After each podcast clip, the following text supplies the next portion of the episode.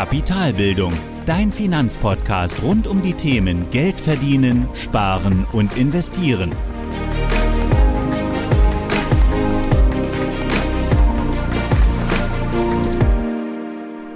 Hallo und willkommen zu einer weiteren Folge meines Podcasts. Ich bin Thorsten von Kapitalbildung und heute gehen wir den letzten Teil der Miniserie an. Letztes Mal haben wir über Gold gesprochen und heute geht es dann um die ETFs. Und wie bei den ähm, Folgen zuvor auch heute wieder die gleiche Reihenfolge. Wir besprechen zuerst, was eigentlich ETFs genau sind. Dann schauen wir uns die wichtigsten Details an und im dritten Teil gibt es dann praktisches Wissen und zum Schluss auch meine persönliche Einschätzung. Bevor wir aber loslegen, noch ein kurzer Hinweis zum Thema. ETFs sind eben sehr stark im Kommen oder auch sehr, sehr beliebt. Und du solltest auf jeden Fall dich unbedingt sehr gut informieren und wissen, wovon du sprichst. Wenn du also nach dieser Folge dich weiter mit dem Thema beschäftigen möchtest, dann schau gerne in die Show Notes. Dort verlinke ich dir auch zwei sehr gute Bücher, die ich auch selbst gelesen habe, gerade am Anfang, die aus meiner Sicht wirklich wichtig sind. Denn gerade bei ETFs, das Label ist so stark belegt, dass man hier eben auch tatsächlich dann auch wirklich, ja, dass es einem schwerfällt, die Auswahl zu treffen, den richtigen ETF zu wählen. Und hier solltest du auf jeden Fall dich informieren. Und diese beiden Bücher helfen dir eben dabei. Dann fangen wir jetzt aber an und starten und zwar zuerst mit der Definition des Begriffs, damit wir auch hier wieder ein gemeinsames Verständnis haben. Und zuallererst einmal, wofür steht die Abkürzung ETF? ETF steht für Exchange Traded Fund. Und das bedeutet eben so viel wie börsengehandelter Indexfonds. Wir sehen also hier schon, es ist ein Fonds, der an der Börse gehandelt wird. Der Unterschied hier zu einem normalen Fonds liegt eben darin, dass es eine, um Indexfonds geht. Und hier kommen wir wieder auf die bekannten Aktienindizes zu sprechen. Kurz gesagt, was sind Aktienindizes? Ein Aktienindex ist ein Korb an Aktien, der eben durch Kriterien festlegt, welche Aktien dort reinkommen und welche nicht. Und das beliebteste Kriterium, um eben zu schauen, welche Aktien dort reinkommen, ist die Marktkapitalisierung, also der Kurswert einer Aktie mal die in Umlauf befindlichen Anteile. Diese Kriterien, die dann eben der Aktienindex festlegt, werden von den Indexanbietern zusammengestellt und auch regelmäßig überprüft. Zum Beispiel ist der Indexanbieter des DAX 30, das ist die Deutsche Börse AG. Und wenn du jetzt noch mehr über die Aktienindizes oder einen Aktienindex generell wissen möchtest, hör dir gerne nochmal Folge 31 an. Hier haben wir ganz konkret über die Definition, die Erklärung, aber auch weitere Beispiele gesprochen. Bei den ETFs jetzt nochmal, um zurück zum Thema zu kommen, ist es eben genau so, dass eben ETFs diese bekannten Aktienindizes abbilden. Dabei musst du wissen, dass es eben aber auch nicht nur ETFs auf Aktien gibt oder auf Aktienindizes, sondern es gibt eben auch ETFs, die Anleihenindizes oder Rohstoffindizes abbilden. Wir sprechen aber heute ausschließlich über ETFs, die eben Aktienindizes abbilden, sogenannte Aktien-ETFs. Wenn ich also heute jetzt über ETFs spreche, dann meine ich eben genau diese ETFs, nämlich die Aktien-ETFs. Und auch diese Aktien-ETFs, also ETFs jetzt für uns in dieser Folge, haben immer ganz eigene Anlagekriterien und da eben nur ein Anlagekriterium, nämlich die Aufgabe, einen bestimmten Index nachzubilden. Und aus diesem Grund brauchen sie eben auch wie normale Aktienfonds keinen Fondsmanager. Weil der Fondsmanager bei einem normalen ähm, Fonds versucht natürlich immer durch cleveres Handeln ähm, der Aktienanteile im Fonds einen möglichst hohen Gewinn zu erzielen und den Markt zu schlagen, sagt man auch. Und dieser Handel oder das ständige Festlegen neuer Kriterien oder auch die Bewertung der aktuellen Situation ist bei ETFs einfach nicht nötig, weil hier eben nur das Ganze passiert, dass eben der ETF diesen Index, den er eben abbildet, stumpf nachbaut. Und da ist es einfach nur so, das Einzige, was dort passiert ist, dass eben nach einer gewissen Zeit wieder ein Rebalancing stattfindet, so wie du es auch aus den Aktienindizes kennst. Wenn dort ein ein Titel beispielsweise rausfliegt, dann fliegt dieser Titel auch beim nächsten Rebalancing aus dem ETF raus. Ein Beispiel hierzu, im Zuge der Corona-Krise ist die Deutsche Lufthansa AG aus dem DAX 30 in den MDAX abgerutscht, einfach weil der Kurswert und damit auch die Marktkapitalisierung des Unternehmens nicht mehr groß genug war, um eben zu den 30 größten Unternehmen Deutschlands zu gehören. Und so ist es eben auch bei den ETF. Wenn du jetzt ein ETF auf den DAX 30 besitzen würdest, dann würde eben dieser Unternehmenstitel, die Deutsche Lufthansa, aus dem ETF auch rausfliegen. Und jetzt wieder zurück zum Thema. Weil ETFs eben nicht handeln, weil sie passiv sind, eben stumpf einen Index nachbilden, sind es auch eben passive Investments. Im Vergleich dazu ein normaler Aktienfonds mit Fondsmanager, der aktiv handelt, das ist ein aktives Investment. Abschließend kann man also sagen, ein ETF ist eben genau wie ein Aktienfonds ein Anlagevehikel und der ETF sammelt auch das Geld vieler Anleger und legt es dann anhand eines zuvor bestimmten, äh, eines zuvor bestimmten Aktienindex, zum Beispiel dem DAX 30, entsprechend an. Also eben hier ist auch die Idee, wie beim Fonds, eben mit wenig Kapital breit zu investieren, um da das Risiko zu streuen. Damit kommen wir dann jetzt auch weg von der Definition zu den Details, also zu den Details von ETFs. Und das erste Detail der ETFs ist die Art der Nachbildung. Und wie bereits erwähnt, ETFs bilden bekannte Aktienindizes stumpf nach. Heißt also, sie kaufen eins zu eins die Aktien, die auch in den Indizes enthalten sind und verteilen sie eben auch nach ihrer, ihrer Gewichtung genauso gleichwertig, wie es auch im Aktienindex passiert. Und diese Art der Nachbildung nennt man physische Nachbildung oder auch vollständige Nachbildung. Und die vollständige Nachbildung wird häufig eben bei bekannten Indizes verwendet, die eben besonders große Werte in sich ähm, tragen und die auch schnell und gut an der Börse zu handeln sind, weil sie eben so groß und bekannt sind und eben auch entsprechend häufig gehandelt werden. In manchen Indizes ist es aber eben auch so, dass gerade auch Nebenwerte enthalten sind, die eben nicht so häufig gehandelt werden und dadurch eben auch höhere Transaktionskosten mit sich bringen. Daher gibt es eben auch neben der physischen Replikation oder auch der 1 zu 1 Nachbildung auch noch zwei andere Methoden der Nachbildung, nämlich erstens die Sampling-Methode oder auch optimierte Nachbildung genannt und zweitens die synthetische Nachbildung. Also erste Nachbildung war jetzt gerade die 1 zu 1 Nachbildung, also vollständig genannt. Jetzt kommen wir zur zweiten Art, das ist die Sampling-Methode oder auch optimierte Methode. Und Sampling bedeutet übersetzt nichts anderes als Stichprobe und genau das wird auch gemacht. Also der gesamte Index besitzt eben oft so viele kleine Anteile an der Gesamtmenge, dass sich der Handel mit diesen kleinen Anteilen in der Menge zum Teil einfach gar nicht lohnt, weil sie eben den Handel an der Börse so teuer machen, weil sie eben nicht so liquide sind wie eben die großen Titel in diesem Index. Ein gutes Beispiel hierfür ist der MSCI World als Aktienindex und hierin sind über 1600 Unternehmen aus aller Welt enthalten.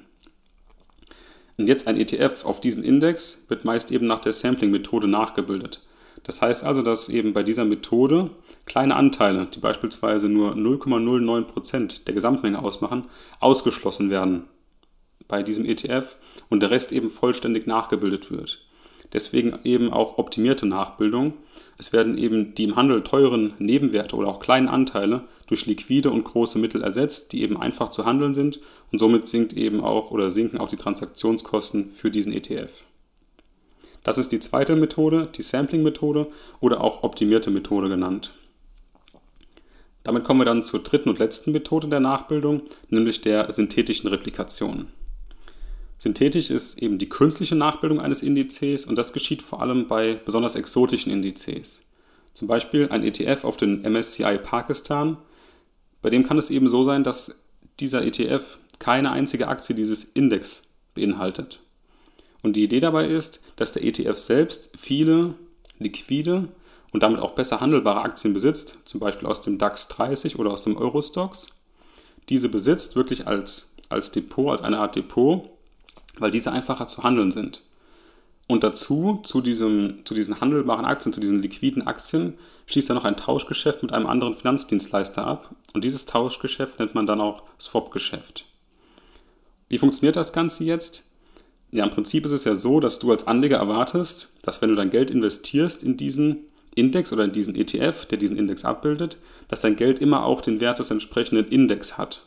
Also wenn der MSCI Pakistan um 10% steigt, dann sollte eben auch dein ETF um 10% steigen. Und genau das garantiert eben der andere Finanzdienstleister dem ETF-Anbieter durch dieses Swap-Geschäft. Also mal angenommen, der ETF-Anbieter liegt mit seinen Aktien, die er in seinem Depot wirklich besitzt, im Wert nicht bei einer Wertsteigerung von 10%, sondern nur bei 3%. Dann gleicht der andere Finanzdienstleister mit dem Swap-Geschäft diese Lücke von 7% aus. Und das passiert auch genauso umgekehrt. Also wenn die Aktien des ETF-Anbieters besser laufen als der Index selbst, dann zahlt der ETF-Anbieter eben den Überschuss an den Swap-Partner. Und genauso funktioniert eben diese synthetische Replikation in den ETFs, die dort synthetisch replizieren. Die müssen eben nicht mal die Aktien des Aktienindex selbst besitzen, sondern sie müssen eben nur diesen Wert authentisch abbilden und das eben über diese Tauschgeschäfte oder auch Swap-Geschäfte genannt. Das ist jetzt das erste Detail, also die Nachbildung eines ETF. Also wie bildet der ETF diesen Index nach? Und da gibt es drei Arten, vollständig, optimiert und synthetisch. Damit kommen wir dann auch zum zweiten Detail der ETFs, nämlich die Ertragsverwendung. Und hier ist es so, wie bei anderen Fonds auch, bei ETFs gibt es das auch so, dass eben Erträge eben automatisch investiert werden können, aber es gibt auch Erträge, die ausgeschüttet werden können. Und Erträge kommen bei ETFs eben durch die Dividenden der Aktien zustande. Und diese können entweder anteilig an die Anleger ausgeschüttet werden, was man dann ausschüttend nennt, oder direkt wieder investiert werden, was man dann tesorierend nennt. Wir haben also hier zwei Arten der Ertragsverwendung, wie bei Fonds generell auch. Tesorierend, das Geld wird wieder angelegt, und ausschüttend, das Geld wird eben an die Anleger ausgeschüttet. Das ist das zweite Detail der ETFs. Damit kommen wir dann zum dritten Detail, und zwar der Vermögensstruktur. Und hier ist einfach die Antwort auf die Frage, die dahinter steckt, kann ein ETF pleite gehen? Und die Antwort ist hier ganz klar nein. Denn wie auch bei aktiven Fonds gibt es eben rechtliche Vorgaben, die vorschreiben, dass das Geld der Anleger im sogenannten Sondervermögen verwaltet werden muss. Und das Sondervermögen wird dabei immer getrennt vom eigentlichen Vermögen der Fondsgesellschaften verwaltet. Sollte also jetzt der ETF-Anbieter Insolvenz anmelden, dann bleibt dein Geld als Anleger immer unberührt, denn das Geld im Sondervermögen ist immer Eigentum der Kunden, der Anleger. Und das bleibt auch bei einer, auch bei einer Insolvenz unberührt. Das ist das dritte Detail. Das weitere Detail oder das vierte Detail dann zu ETFs ist die Kostenquote. Wie du dir schon denken kannst, sind ETFs in jedem Fall günstiger als aktive Aktienfonds mit Fondsmanager. Und das stimmt natürlich auch. Also während die laufenden Kosten für die Verwaltung bei einem aktiven Fonds durch den Fondsmanager schnell bei 2% liegen können, liegen die laufenden Kosten bei einem ETF bei maximal 0,5%, oft auch nur bei 0,3% oder sogar darunter. Und diese Kostenquote bei den ETFs wird auch TER genannt und TER ist die Abkürzung für Total Expense Ratio, also auf Deutsch die Gesamtkostenquote. Und darin sind eben alle laufenden Kosten für den ETF, die jährlich anfallen, verbucht. Das fällt eben an ganz klar fürs Rebalancing, also für das Nachbilden des Index. Aber diese Kosten sind eben bei weitem nicht so hoch wie die Kosten bei einem aktiven Fonds. Also hier ein weiteres Detail der ETFs ist eben die Kostenquote. Damit kommen wir dann zum letzten Detail der ETFs. Und das ist eben das Fondsvermögen. Und das beschreibt wie bei aktiven Fonds auch die Größe des Fonds. Und das ist eben wichtig, um einzuschätzen, wie liquide dieser Fonds eigentlich am Markt ist, also wie oft er gehandelt wird, wie häufig er gehandelt wird. Denn wie bei Aktien auch, werden eben die großen Titel häufiger gehandelt als kleine Titel. Und zur Einschätzung gibt es eben folgende Einteilung. Kleine ETFs, das sind eben ETFs mit einem Fondsvermögen bis 250 Millionen Euro. Mittlere ETFs, das sind ETFs mit einem Fondsvermögen bis 750 Millionen Euro. Und alles darüber sind große ETFs mit einem großen Fondsvermögen. Das sind erstmal die wichtigsten Details in der Theorie aus meiner Sicht. Sicherlich nicht komplett abschließend, aber die, aus meiner Sicht die wichtigsten Details. Jetzt kommen wir eben zum praktischen Teil. Und hier die Frage, wie kaufst du eigentlich ETFs? Und ETFs kauft man genauso wie Aktien auch an der Börse ETFs werden genauso an der Börse gehandelt wie andere Fonds auch, wie Anleihen auch, wie Aktien. Und die genaue Anleitung, wie das funktioniert, wie du eine Order platzierst, findest du auch in Folge 43 zu den Aktien.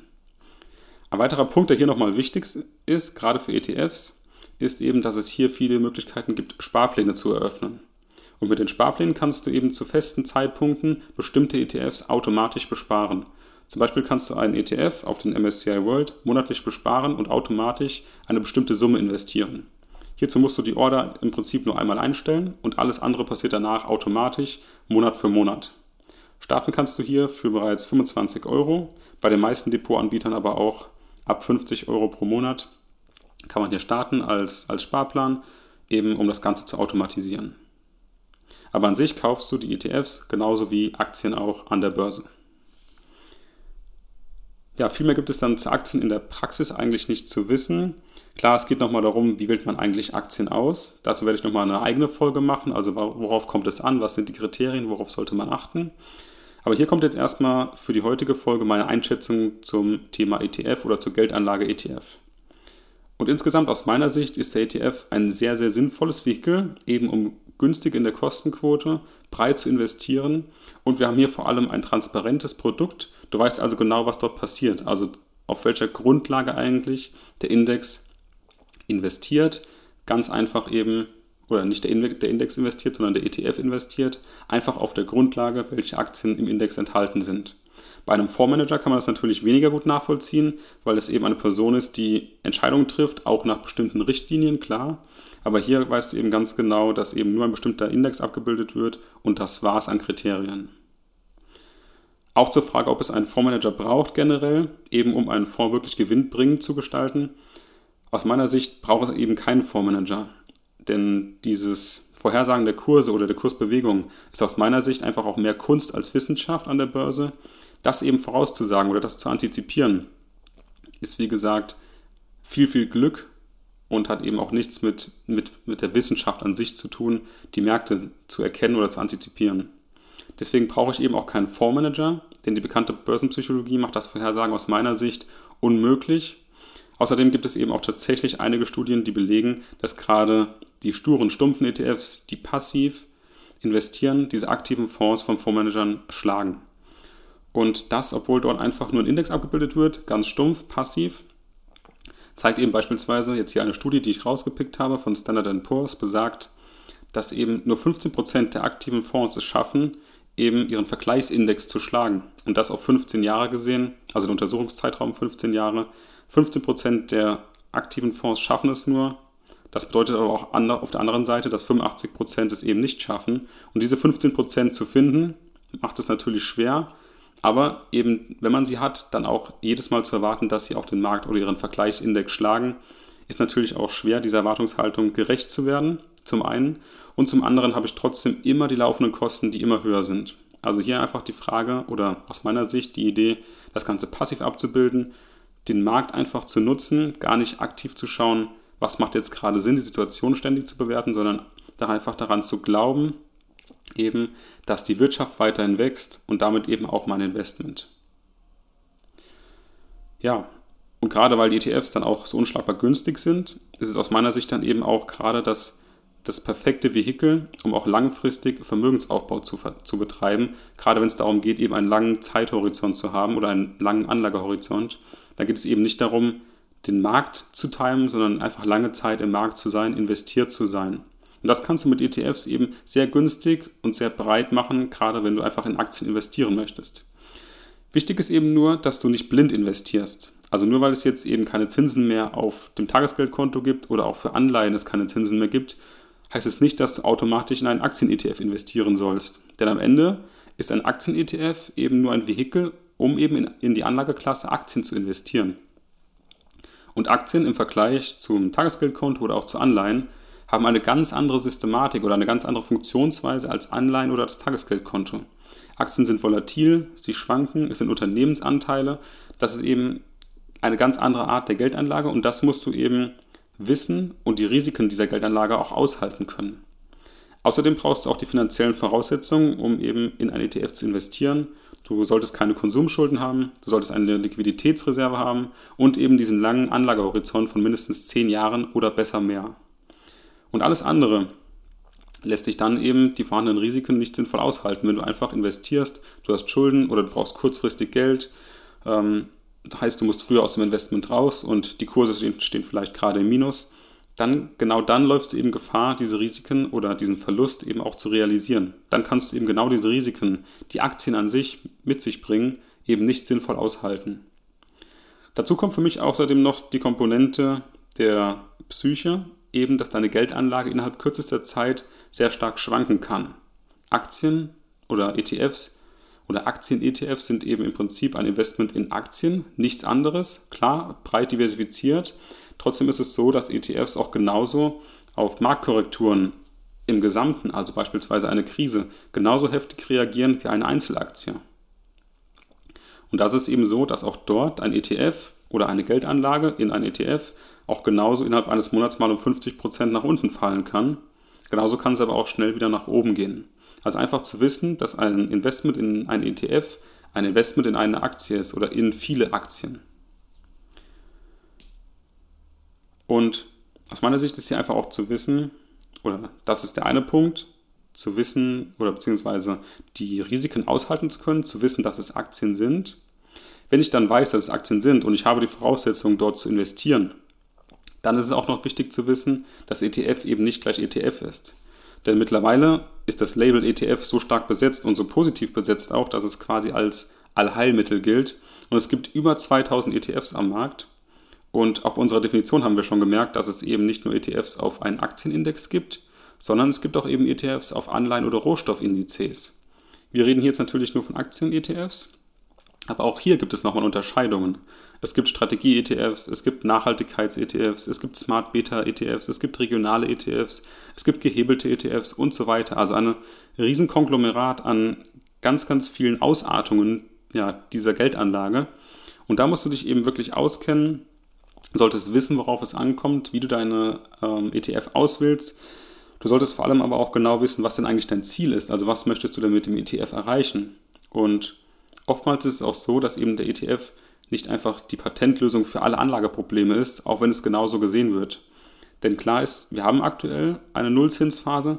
Das bedeutet aber nicht, dass sich jeder Anleger einfach blind in ETFs flüchten sollte, nur weil es dort eben noch eine Rendite gibt. Man sollte sich schon den Risiken bewusst sein, wissen, worum es geht, wissen, dass es sich hier um Aktien handelt, die stark schwanken können. Nichtsdestotrotz aus meiner Sicht sind Aktien eben trotzdem die besten oder das beste Vehikel, um breit, diversifiziert, kostengünstig in eben viele Aktien weltweit zu investieren. Und das sollte eigentlich das Ziel sein, dorthin zu kommen, dieses Investment machen zu können, die Voraussetzungen zu schaffen, die finanziellen Voraussetzungen, aber auch in der Denkweise so weit zu sein, diese Risiken aushalten zu können, gerade was die Kursschwankungen ausgeht. Denn das ist aktuell und wahrscheinlich auch auf längere Sicht die einzige Möglichkeit, noch eine sinnvolle Rendite zu bekommen für sein Geld, aber eben nicht blind und auch nicht irgendein ETF, sondern wirklich einen ja, ausgewählten ETF, der für deine Ziele passt. Und welcher das sein könnte, das schauen wir uns in einer anderen Folge nochmal an, eben auf welche Kriterien du hier achten solltest. Trotzdem würde ich sagen, der ETF ist aus meiner Sicht einfach das fast perfekte Finanzprodukt, kostengünstig, transparent und eine Rendite, die über der Inflationsrate liegt, also wirklich ein sinnvolles Investment, mit dem du dich auf jeden Fall im ersten Schritt befassen solltest, vielleicht sogar bevor du an Einzelaktien rangehst, also eigentlich das erste Investment, nachdem du alle Voraussetzungen geschafft hast, nachdem du keine Konsumschulden hast, eine Liquiditätsreserve besitzt und dann könnte eben der ETF das erste Investment sein und dann auch in Aktien. Kommen wir dann damit zur Zusammenfassung. Was sind ETFs? ETFs, einfach gesagt, sind börsengehandelte Indexfonds. Also Fonds, die stumpf einen Index nachbilden und daher auch passive Fonds. Wir sprechen hier in dieser Folge aber nur über Aktien-ETFs. Es gibt auch noch ETFs auf beispielsweise Rohstoffindizes oder auch auf Anleihenindizes. Bei den Details haben wir über die Nachbildung von ETFs gesprochen. Hier gibt es drei verschiedene Methoden, vollständig, optimiert und synthetisch. Dann haben wir uns die Ertragsverwendung angeschaut. Hier gibt es zwei Ertragsverwendungsarten thesaurierend, das Geld wird wieder investiert automatisch und ausschüttend, das Geld wird an die Anleger anteilig ausgeschüttet.